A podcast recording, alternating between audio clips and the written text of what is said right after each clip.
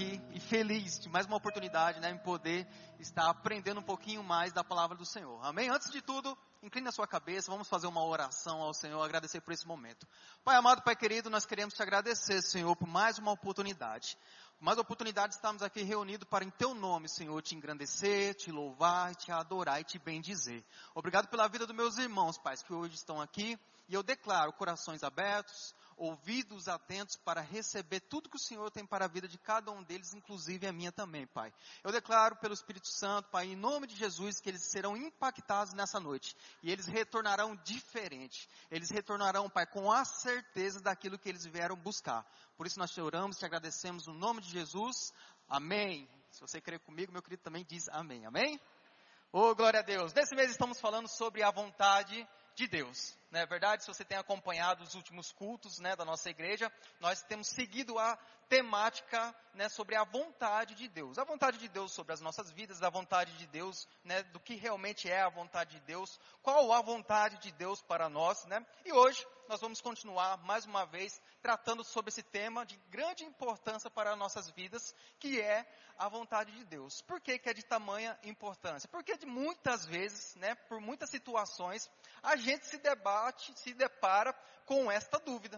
Eu não sei se você já se deparou com essa dúvida, mas eu sim, né, do que realmente é a vontade de Deus. E a partir dessa dúvida surge alguns outros questionamentos a respeito disso, sobre a vontade de Deus. Será que eu estou vivendo a vontade de Deus? Não é verdade? Ou às vezes nos perguntamos, né, qual é a vontade de Deus para a minha vida?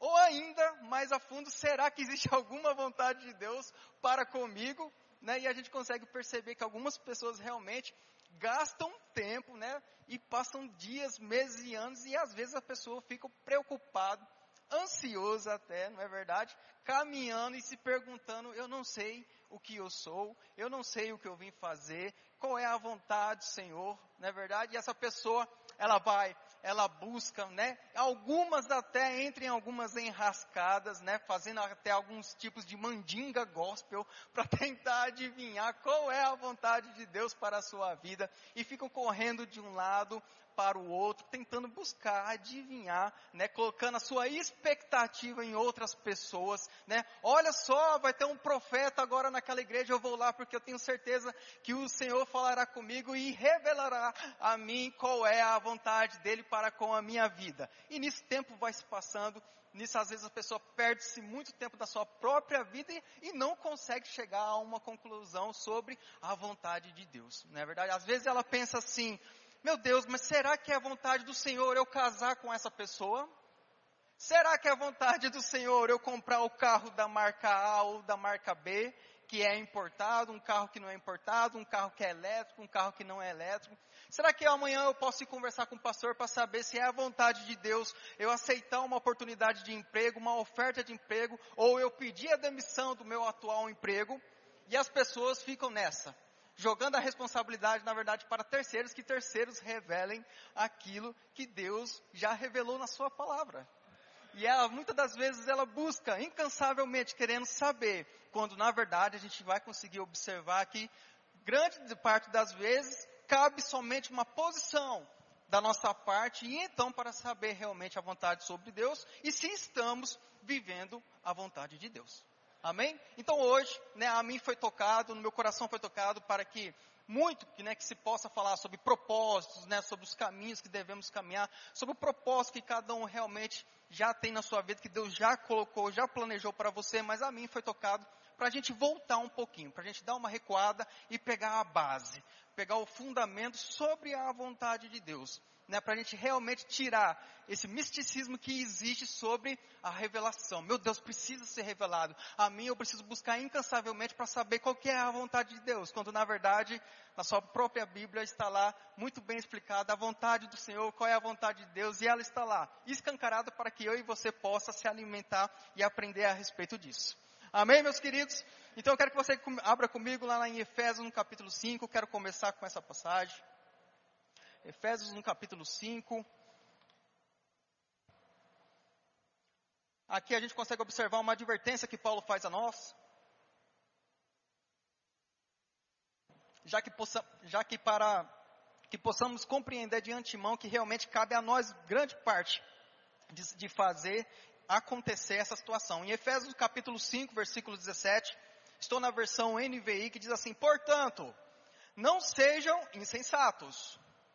Essa palavra insensato, meus queridos, pode ser que na sua versão esteja tolo, que é exatamente isso que Paulo está dizendo. Olha só, portanto, não sejam insensatos, ou não sejam tolos, ou ainda não sejam ignorantes, mas procurem compreender. Olha só, aqui já existe uma palavra que eu acho muito interessante. Procurem. Olha só, meus queridos, não sejam insensatos, não sejam ignorantes, mas procurem. Você consegue perceber que Paulo deixa aqui um verbo de ação para nós fazermos? Procurem. Ou em algumas versões vai estar assim: busque ou buscai com zelo. Nessa versão está escrito: mas procure compreender qual é a vontade do Senhor na NVI. E essa palavra compreender eu acho interessante, porque eu peguei um dicionário de português mesmo, e ele está escrito assim: o sinônimo de compreender nada mais é do que aprender intelectualmente. Ou seja, você precisa se utilizar da capacidade de compreensão que Deus te concedeu. No popular é você usar a sua cabeça para você buscar, procurar entender algumas situações. Então ele está escrito: olha só, tem uma advertência para você. Não seja insensato, não seja tolo, mas procure, mais busque, mais estude, mais se aprofunde, mais leia a tua Bíblia. para compreender qual é a vontade de Deus. Então, olha só, existe uma vontade. Então, a gente consegue retirar uma conclusão aqui dessa advertência para nós, que existe uma vontade. Mas, Felipe, eu ainda não sei qual que é essa vontade. Pedro também traz uma advertência para nós. Lá em 1 Pedro, no capítulo 4, no versículo 2. Corre um pouquinho para frente aí. Você vai observar lá em 1 Pedro. Se a mídia puder ir soltando os versículos aqui atrás, também me ajuda. 1 Pedro, capítulo 4, versículo 2. Na NTLH eu vou ler, está escrito assim: Então, de agora em diante, vivam o resto da sua vida aqui na terra de acordo com a vontade de Deus e não se deixe dominar pelas paixões humanas. Então Paulo em Efésio nos faz concluir que existe uma vontade. E Pedro, em 1 Pedro no capítulo 4, ele diz assim, de agora em diante vivam o resto de sua vida aqui na terra de acordo com a vontade de Deus. Então a gente consegue compreender que existe uma vontade, mas não é de qualquer jeito. Você precisa se atentar, porque você precisa viver de acordo com a vontade de Deus. Então olha só, a gente traz duas advertências, né, que é deixado para nós no Novo Testamento de que existe uma vontade, mas você precisa buscar essa vontade. Você precisa, você precisa deixar a tolice, a ignorância de lado e buscar e procurar qual é a vontade. Mas também você precisa entender que você vai ter que se viver de acordo com aquela vontade. Não vai ser qualquer coisa, não vai ser de qualquer jeito, não vai ser do jeito que te agrada porém, existe uma vontade e você vai perceber que essa vontade, você precisa viver ela de acordo com essa vontade. O que nós conseguimos observar também, e eu tenho toda a certeza que você já escutou, é que a vontade de Deus, ela é boa, ela é agradável e ela é perfeita. Quem já ouviu isso? Amém. Isso é uma verdade. Né? Então a gente consegue observar que de fato a vontade de Deus ela existe, temos que procurar que a vontade de Deus é algo para nós vivermos de acordo com ela e a Bíblia nos mostra, nos fala que a vontade de Deus ela é boa, ela é agradável e ela é perfeita. A própria Bíblia, a própria Escritura nos mostra nos mostra algumas coisas que o Senhor já projetou, já deixou para a nossa vida. Como, por exemplo, em 1 Timóteo, no capítulo 2, ele diz que é desejo do Senhor que todos sejam salvos e cheguem ao pleno conhecimento da verdade. Isso é bom, isso é agradável, isso é perfeito. Porque o Senhor, Ele deseja que todos sejam salvos, que todos nasçam de novo, que todos possam né, ter a sua natureza recriada. Mas também Ele deseja que todos cheguem ao pleno conhecimento do que? Da verdade. Que não sejam mais tolos. Amém? Mas que chegue ao pleno conhecimento da verdade. Ainda em Jeremias, no capítulo 29, versículo 11, com certeza você também já ouviu essa passagem, a gente consegue observar que Deus diz assim, ó, eu é que sei os pensamentos que tenho a vosso respeito, diz o Senhor. Pensamentos do quê? Pensamentos de paz e não de mal, para então fazer alcançar o que desejais.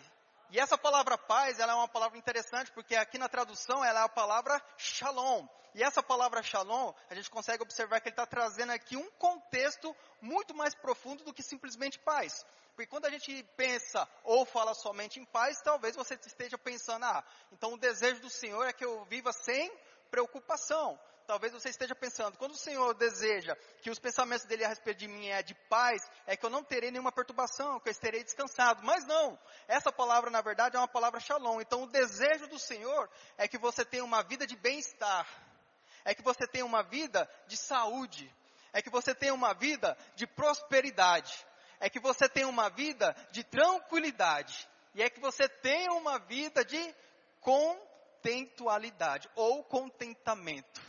Ah, meu querido, isso é muito mais do que a ausência de paz ou a ausência de qualquer ansiedade. Você consegue observar, né, que o Senhor, ele traz um pacote para você.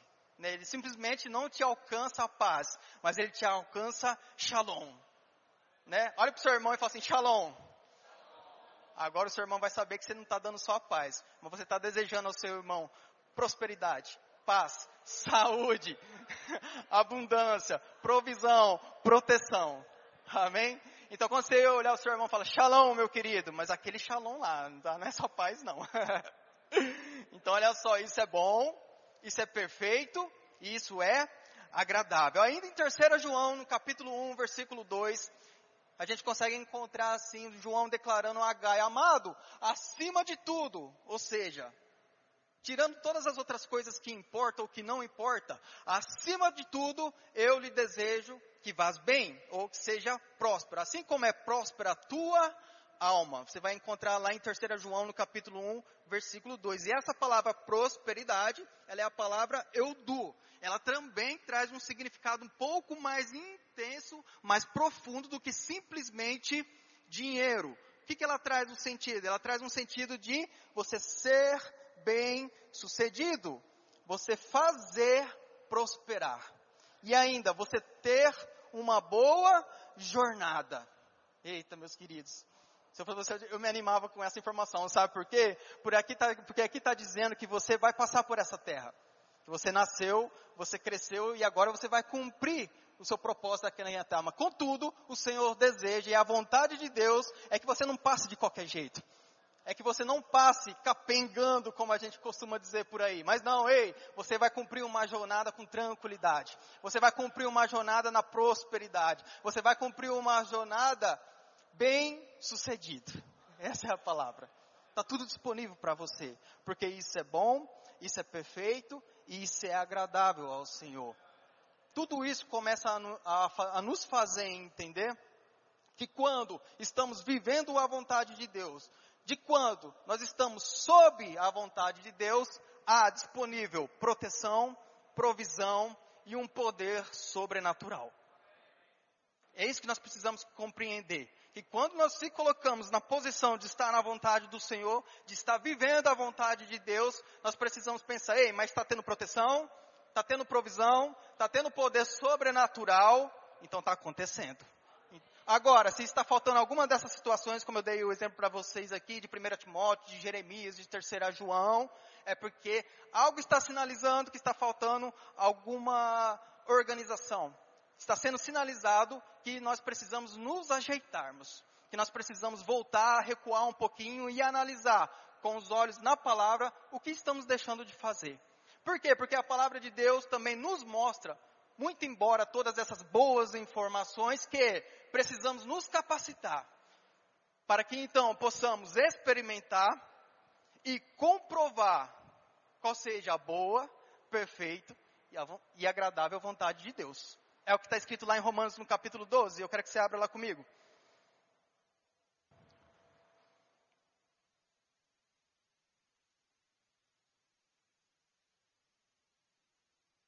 Romanos capítulo 12, versículo 1.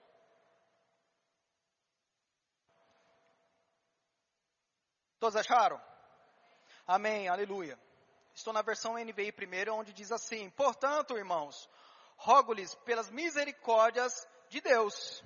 Olha só, então a gente consegue perceber que já primeiro, portanto, que Paulo está fazendo uma conclusão. Então, se ele está fazendo alguma conclusão, é porque antes ele já falou alguma coisa. Já já a gente chega lá. Mas ele está rogando. O que, que a palavra rogar significa? Suplicar. Às vezes você pede para o seu filho, filho, faz isso, faz isso, de repente você dá um grito. Ah! Mas não é isso não.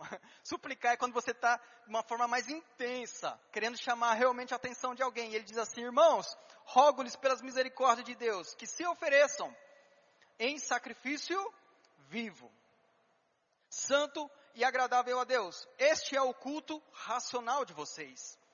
E não se amoldem ao padrão deste mundo, mas transformem-se pela renovação da sua mente, para que sejam capazes de experimentar e comprovar a boa, agradável e perfeita vontade de Deus. Olha só, a gente consegue extrair e observar que existem alguns princípios para ser cumprido. A vontade de Deus ela é boa, ela é agradável, ela é perfeita. A vontade de Deus está disponível, ela existe. Precisamos procurar. Mas existe uma forma de acordo de viver para que você então consiga estar dentro da vontade de Deus. E aqui Paulo já está dando algumas dicas, dois princípios que precisamos compreender. Olha só, rogo, peço-lhe que vocês ofereçam em sacrifício vivo o seu corpo, santo e agradável a Deus. Este é o culto racional de vocês. O que, que Paulo está querendo dizer aqui quando ele diz, este é o culto racional? Essa palavra racional, quando a gente olha, é a palavra lógicos, que está querendo trazer para a gente o um entendimento de algo intencional. Algumas doutrinas se utilizam isoladamente dessa passagem para dizer que o mover do Espírito ele não é muito bem-vindo, que coisas muito barulhentas, que o culto muito barulhento não é muito bem-vindo, mas não é isso que Paulo está querendo dizer. Porque as pessoas assemelham a questão da racionalidade com algo muito engessado, com algo muito quieto, com algo muito parado. Mas aí não é isso que ele está querendo dizer. Ele está querendo assim, olha só, o vosso culto racional é o culto intencional que você faz ao Senhor. Você precisa entender e compreender o que você está fazendo. E ele está dizendo aqui, olha só, o seu culto racional, o seu culto intencional ao Senhor é você apresentar o seu corpo como sacrifício vivo, santo e agradável a Deus. Este é o seu culto racional, o seu culto intencional. E aí ele continua dizendo: e não se amodem ao padrão deste mundo, mas transforme-se. Em algumas passagens, em algumas versões vão estar assim: se façam transformar, ou sejam, ou sejam transformados pela renovação da sua mente. E esse transforma-se realmente é a palavra metamorfose, que é você deixar uma forma e se tornar uma outra forma. Sair de uma posição e agora ocupar uma nova posição, para que sejam então capazes de experimentar e comprovar a boa, agradável e perfeita vontade de Deus. Eu achei uma versão na Bíblia que é a versão fácil de ler. Eu até achei um pouco irônico esse nome de versão de Bíblia, mas ela realmente é muito fácil de ler e compreender. E ela diz assim: Irmãos, Deus mostrou por nós uma grande misericórdia. Por isso, peço-lhes que ofereçam a Ele as suas vidas em sacrifício vivo. Isto é, um sacrifício vivo, puro, e que lhes seja agradável. Esta é a maneira espiritual de vocês o adorarem. Eu não sei se você recorda, mas em João, no capítulo 4, 24, Deus falando com a samaritana, ele diz assim: Olha só, é chegado o tempo, já chegou, e agora vocês terão que adorar em espírito e em verdade. Que, que o Senhor Jesus estava querendo dizer ali para a samaritana? Olha só, o que é necessário agora, o que Deus precisa, o que Deus espera, é que agora nós o adoremos em espírito e em verdade. Esse em verdade é intencionalmente, é com raciocínio, é com inteligência, é você sabendo o que você está fazendo, prestando culto e adorando ao Senhor. Era isso que ele estava dizendo. Aí aqui na continuação diz assim: Não sejam mais moldados por este mundo, mas pela nova maneira de vocês pensarem. Viva uma vida diferente. Isso é forte, isso é impactante. Não se esqueçam, Paulo está trazendo instruções aqui à carta de Roma. Olha só, vivam uma vida diferente. Então, vão descobrir a vontade de Deus, isto é, o que é bom, agradável a Ele e perfeito. Olha só, tudo isso aqui já joga fora, já joga na lata de lixo né, a gente ficar buscando por mandingas gospel para tentar adivinhar qual é a vontade de Deus para a sua vida. Não podemos mais terceirizar, entendeu? A outras pessoas para que a vontade de Deus seja descoberta na sua vida. Não, meus queridos. Você precisa fazer o quê? Viver uma vida diferente. Diz assim, viver uma vida diferente. Qual vida é essa, Felipe? Uma vida cristã. Meu Deus, Felipe, mas você está falando, eu já nasci de novo faz 35 anos. Você está vivendo uma vida diferente desde que você se converteu? Ou você ainda está vivendo como o mundo vive? Essa é a pergunta.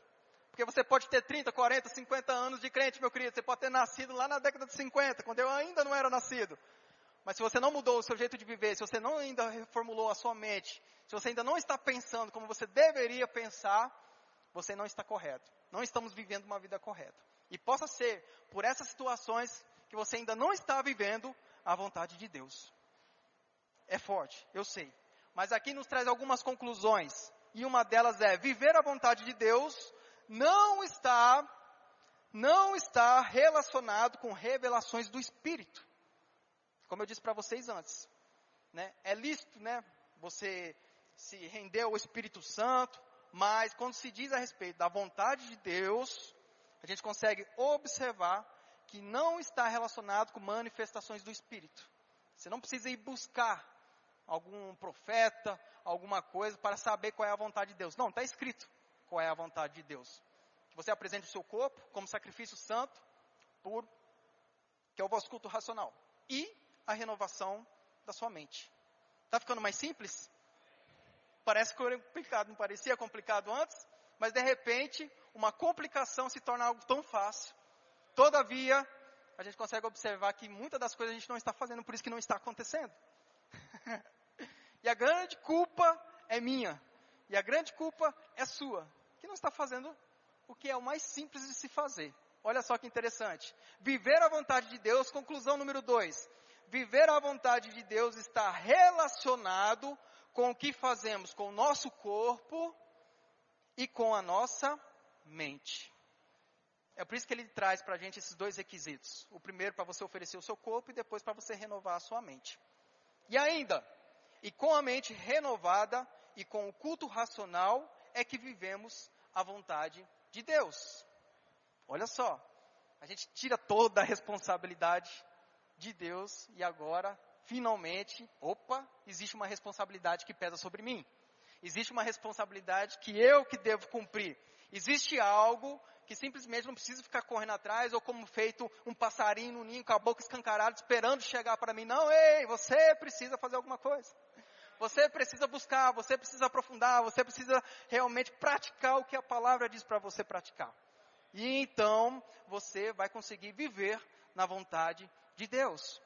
Como eu disse para você, quando ele começa Romanos capítulo 12, ele diz assim, portanto, ou seja, ele está concluindo. Por quê?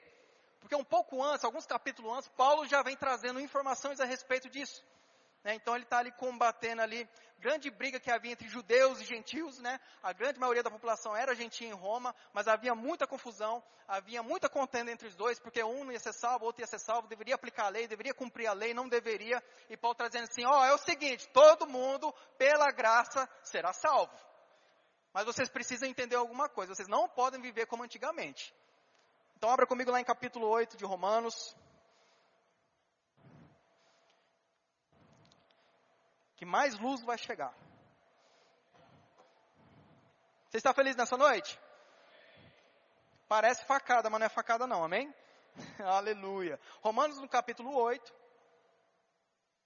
Paulo já vem debatendo essas informações e começa o capítulo 8 falando, portanto, agora já não há condenação para as pessoas que estão em Cristo Jesus. Né? Então aqui ele já vem explicando, já no capítulo 3, 4, 5, que pela graça é que, é que nós somos justificados. Né? Através do plano da redenção cumprida por Jesus Cristo, então nós poderíamos ser justificados. Não seria pela circuncisão ou pela incircuncisão, pelas obras, nada disso. Então ele traz aqui falando, ó, portanto, agora já não há condenação para as pessoas que estão em Cristo Jesus. Todavia, havia uma problemática a partir disso aí. Por quê?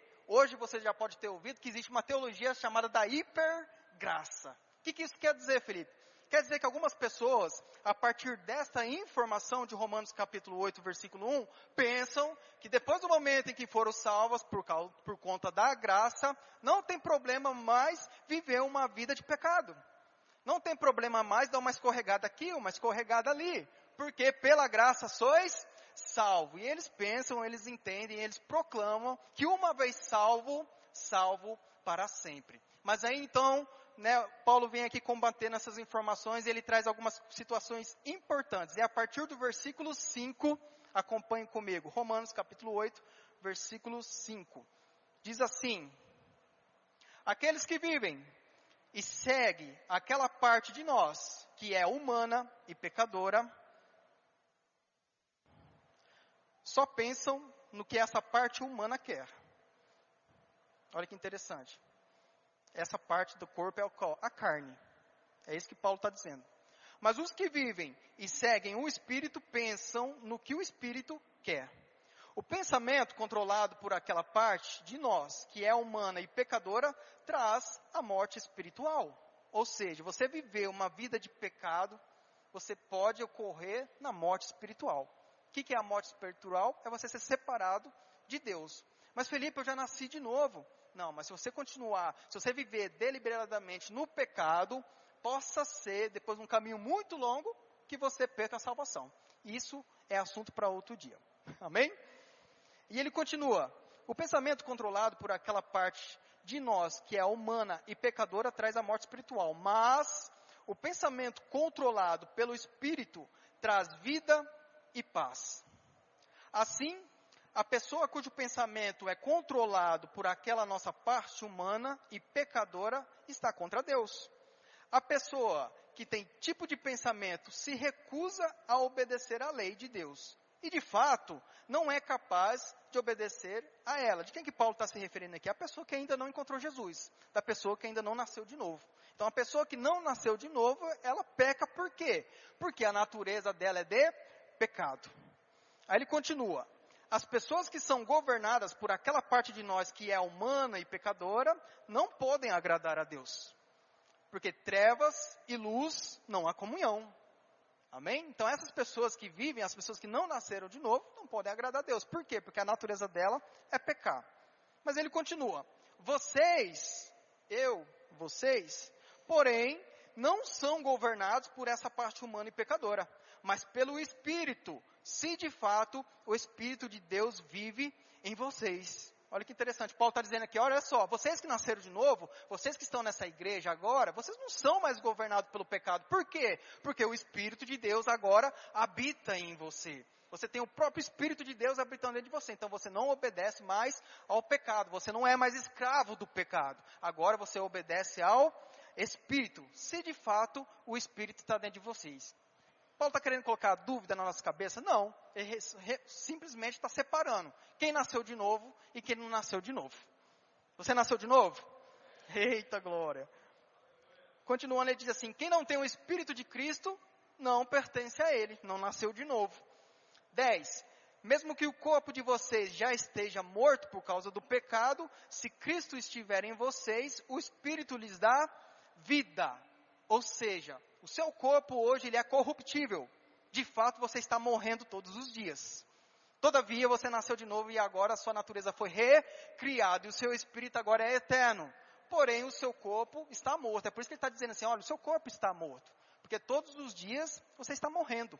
Né? Porque o seu corpo ele é corruptível, mas o seu espírito não. O seu espírito está vivo. Porque é o Espírito de Deus que lhe dá vida.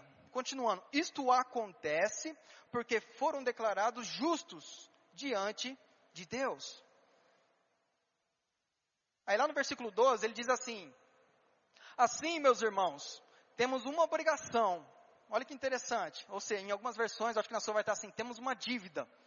Assim, meus irmãos, temos uma obrigação, que é a de não seguir aquela parte de nós que é humana e pecadora. Olha que interessante. Você não deve nada para sua carne. A sua carne deseja beber, ingerir, para você se embriagar. A sua carne deseja ver prostituição, se prostituir, ver pornografia. Mas aí você não deve nada para sua carne. E é isso que ele está dizendo. Olha só, nós temos uma obrigação agora para com o Espírito. Porque para que o Espírito Santo de Deus habitasse em você, um alto preço foi pago. E agora a minha obrigação é com o Espírito. Ei, é meu, será que isso agrada o meu Espírito? Agrada o meu Senhor? Não, não agrada. Isso agrada a concupiscência da minha carne. Então eu não tenho obrigação nenhuma com a carne. É por isso que Paulo lá na frente diz assim, olha só, eu esmurro meu corpo e trago ele à servidão. Por quê? Porque não temos obrigação nenhuma com a carne, não temos obrigação nenhuma com o nosso corpo, e sim com o espírito. Assim, meus irmãos, temos uma obrigação, que é a de não seguir aquela parte de nós que é humana e pecadora. Se vocês seguirem essa parte humana e pecadora, vão morrer espiritualmente. Ele repete aqui. Mas, se com a ajuda do Espírito vocês fizerem morrer as ações pecadoras do corpo, vocês vão viver. E aí no 14 ele encerra: Os verdadeiros filhos de Deus são aqueles que se deixam guiar pelo Espírito. E aí agora você volta comigo lá para Romanos 12. E ele aí ele vai dizer assim: Portanto, como a gente começou hoje o culto, ele faz a conclusão. Portanto, eu peço a vocês que ofereçam o seu corpo como sacrifício vivo. Mas um sacrifício vivo é um paradoxo, não é? É um paradoxo. Por quê? Porque ele está falando de sacrifício, que é matar, mas vivo. E é exatamente isso que Paulo está falando. Olha só, eu suplico a vocês que se ofereçam, que entreguem o seu corpo como sacrifício vivo. Como que se faz isso? Mortificando a sua carne. Você mortifica a sua carne, você faz com que as concupiscências da sua carne não prevaleçam sobre o seu espírito. E então você está sacrificando. Você tem um desejo de fazer algo que é pecado, mas pelo espírito você se sobrepõe aos desejos da sua carne, você está sacrificando. Você deseja dormir muito mais naquele domingo, naquele sábado ou de madrugada, mas de repente pelo seu espírito você né, é movido a acordar e orar, orar em línguas, fazer oração. O seu corpo não quer. O seu corpo quer dormir, o seu corpo quer descansar, o seu corpo quer comer, o seu corpo quer beber, mas você subjuga o seu corpo, você mortifica o seu corpo. O que, que você está fazendo? Um sacrifício vivo. Olha que interessante. Está ficando mais claro? Então, quando você volta lá para Romanos, no capítulo 12, depois de ler todo Romanos capítulo 8, você começa a compreender que de fato é uma conclusão. Que de fato aqui Paulo está trazendo para nós uma conclusão de tudo isso que ele está explicando. E ele diz, então, portanto, irmãos, por causa das misericórdias do Senhor, eu suplico a vocês, então, que apresente o vosso corpo como sacrifício vivo, santo e agradável a Deus, que é o vosso culto racional. Aí, parte 2, e que renovem a sua mente. E que você não se amodem ao que o mundo pensa, ao que o mundo vive. Eu suplico que vocês não concordem da maneira como o mundo diz que você deve criar os seus filhos. Eu suplico a vocês que você não concorde como o mundo diz que o seu casamento deve ser, de como o seu casamento não deve ser, de que você não deve nem se casar. Eu suplico a vocês que você renove a sua mente e não concorde com o mundo o que eles dizem a respeito de autoridades, de submissão, de família, de autoridade. Tudo isso acontece através do que? Da renovação da nossa mente. E como é que a gente consegue fazer isso, Felipe? Através da palavra de Deus. Através da palavra de Deus é que sois limpo. O que, que isso quer dizer? Que você medita, que você estuda, que você procura compreender as coisas e você vai renovando a sua mente. Ah, eu não creio que num lar o homem deve ser a autoridade da casa, que o homem deve ser o cabeça da casa. Aí você começa a buscar a palavra do Senhor e de repente você começa a enxertar, a, de repente você começa a ser lavado pela palavra, e de repente você compreende, através do Espírito, que o homem é o cabeça do lar. Meu Deus, que afirmação machista. É assunto para outra matéria também, do remo, que vai ter, se você não fez o remo, você vai estudar, submissão e autoridade. Mas ei, é o que a palavra de Deus diz. Eu não concordo com dízimos e oferta, eu acho que todo dinheiro vai para o pastor, todo pastor é ladrão, não sei o que. Ei, de repente você começa a estudar a palavra, você procura, você começa a ser lavado, você começa a enxertar as verdades dentro de você e você verifica que dízimo é um princípio. E você começa a praticar. Então você é renovado, você renova a sua mente. E então você se torna capaz de experimentar e de comprovar qual é a boa, perfeita e agradável vontade de Deus. É um caminho, é um processo, mas nós que precisamos fazer alguma coisa. Precisamos parar definitivamente de terceirizar, para que outros venham e falem, não, você, a vontade do Senhor para a sua vida é você casar com fulano de tal.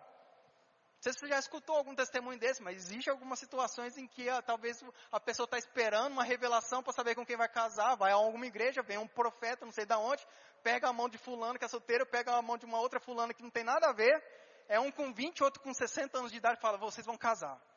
Assim diz o Senhor. e aí o problema está armado, porque a pessoa acreditou naquilo ali. Quando na verdade, isso é uma decisão tua. Deus não está escolhendo casamento para ninguém não. Amém? Vixe, agora você ficou decepcionado. Não fique não, irmão. Olha só, continua orando, né? Você tem uma grande ferramenta de você que é o Espírito Santo.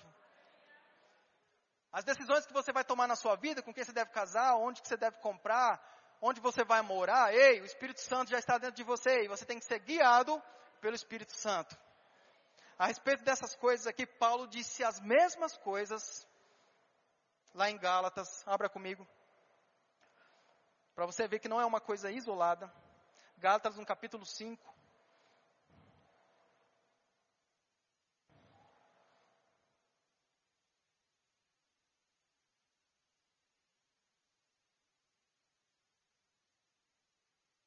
A respeito de apresentar o nosso corpo como sacrifício vivo, que nada mais é do que mortificar os feitos do corpo. O que, que a gente consegue observar então? Que Paulo traz para a gente informações de o que você não deve fazer. Ou seja, ele traz dizendo assim, em Gálatas no capítulo 5, quais são as obras da carne. Você já ouviu falar nisso, eu tenho certeza.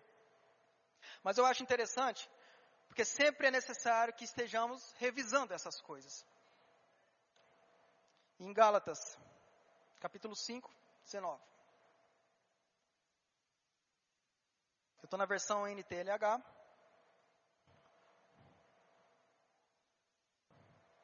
E diz assim: as coisas que a natureza humana produz são bem conhecidas. Elas são a imoralidade sexual, a impureza, as ações indecentes, a adoração de ídolos, as feitiçarias, as inimizades, as brigas, as ciumeiras, os acessos de raiva, a ambição egoísta, a desunião, as divisões, as invejas, as bebedeiras, as farras e outras coisas parecidas com essas. Olha só, ainda deixa uma margem aqui para que tudo que seja correlacionado a alguma dessas informações são obras da carne.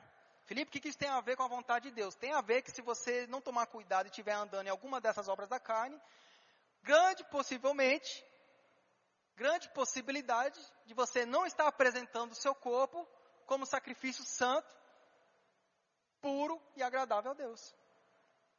Então, às vezes você ainda não descobriu, ou às vezes você ainda não está vivendo a vontade de Deus, porque a sua carne está sobressaindo ao seu espírito. É interessante, porque a própria palavra diz assim: o espírito milita contra a carne, e a carne milita contra o espírito. Por quê? Porque são opostos. Um quer uma coisa, que é o pecado, a nossa carne que é o pecado, porque a nossa carne não foi renovada. O seu espírito foi renovado. Você nasceu de novo, tudo se fez novo, agora você é uma nova criatura, o seu corpo não. Então o seu corpo ainda deseja o pecado. E ele traz aqui falando assim, quais são todas as obras da carne.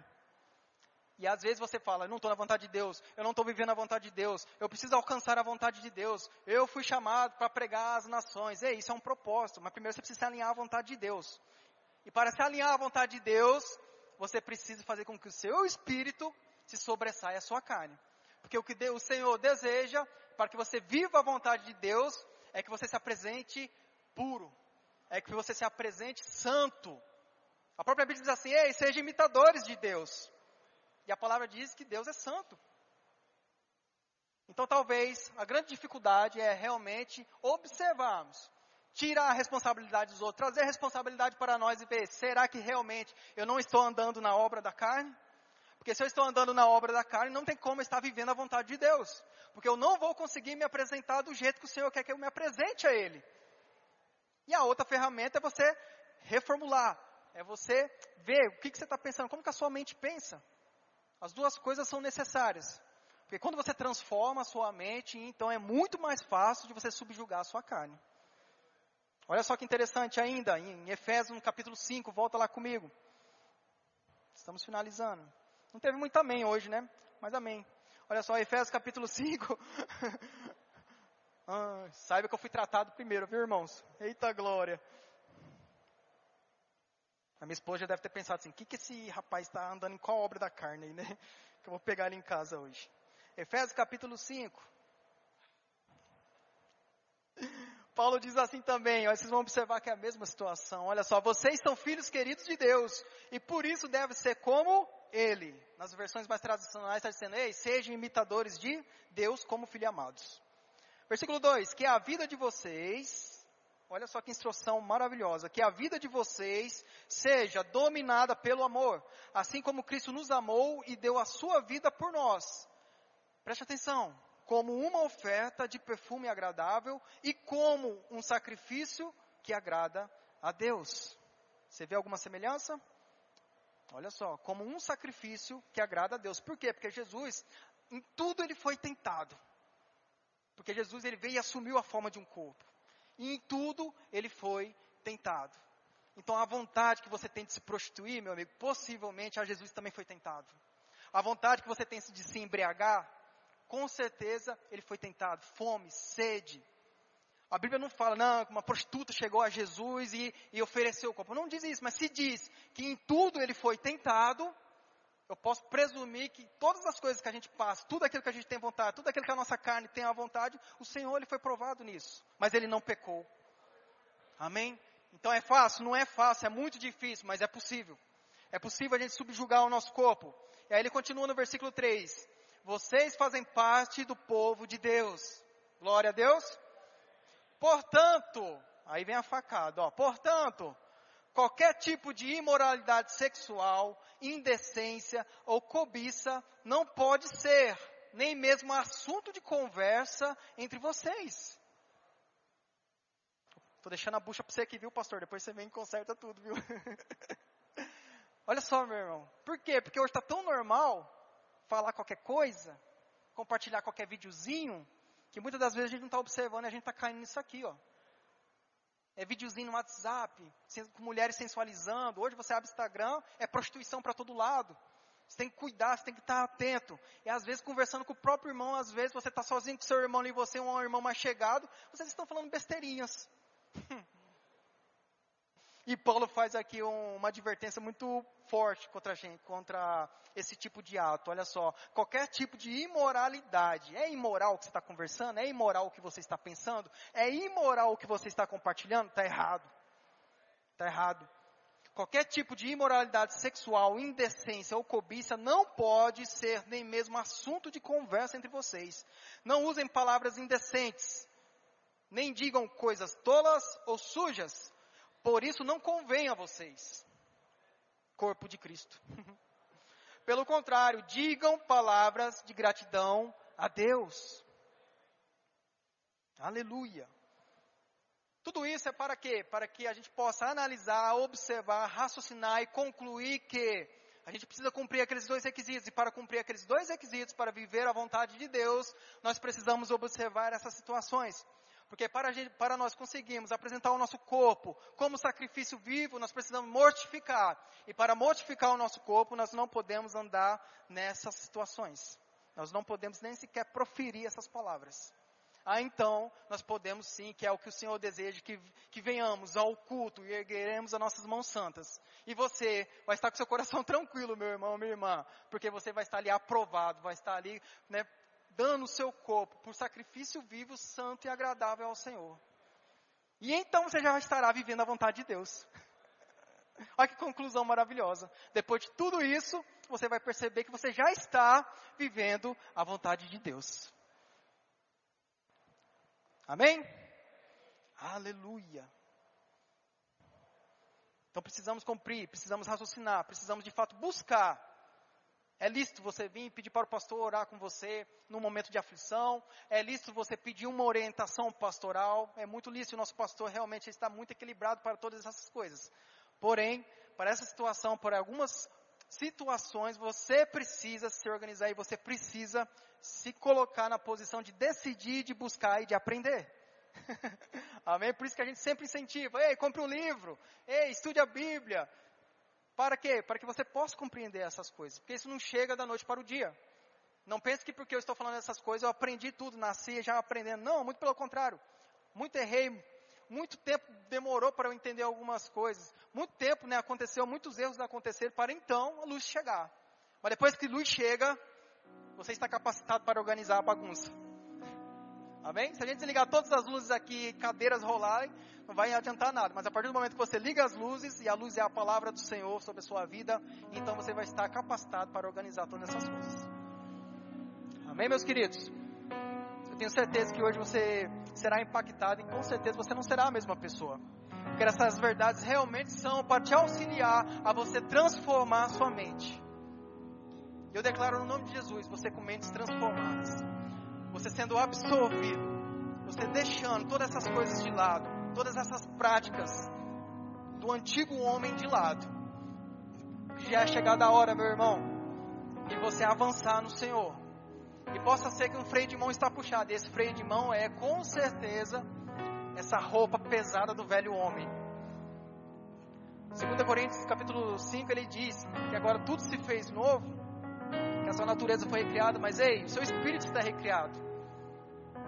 Agora você é um filho de Deus, mas você precisa fazer alguma coisa. Você precisa despojar desse velho homem, como a Bíblia assim diz, né? Despojar eu gosto dessa expressão, porque é, é algo violento mesmo. É você fazer algo rasgado, uma vez por todas, e deixar essa velha natureza. Porque o seu corpo todos os dias, o seu corpo todos os dias vai inclinar para o pecado. Todos os dias. Não adianta. Não pense que eu sou santo, né, que estou aqui com quase uma auréola na minha cabeça, aqui. não, muito pelo contrário. Todos os dias eu preciso estar combatendo e lutando contra as vontades do meu corpo. Eu tenho certeza que você também. Mas é possível. É possível. Amém? Você precisa lavar, se lavar com a palavra do Senhor para que a sua mente seja então transformada. Amém? Você foi edificado essa noite? Você me ama ainda? Aleluia, meus queridos. E sabe que você está nos visitando porventura, ou você que ainda já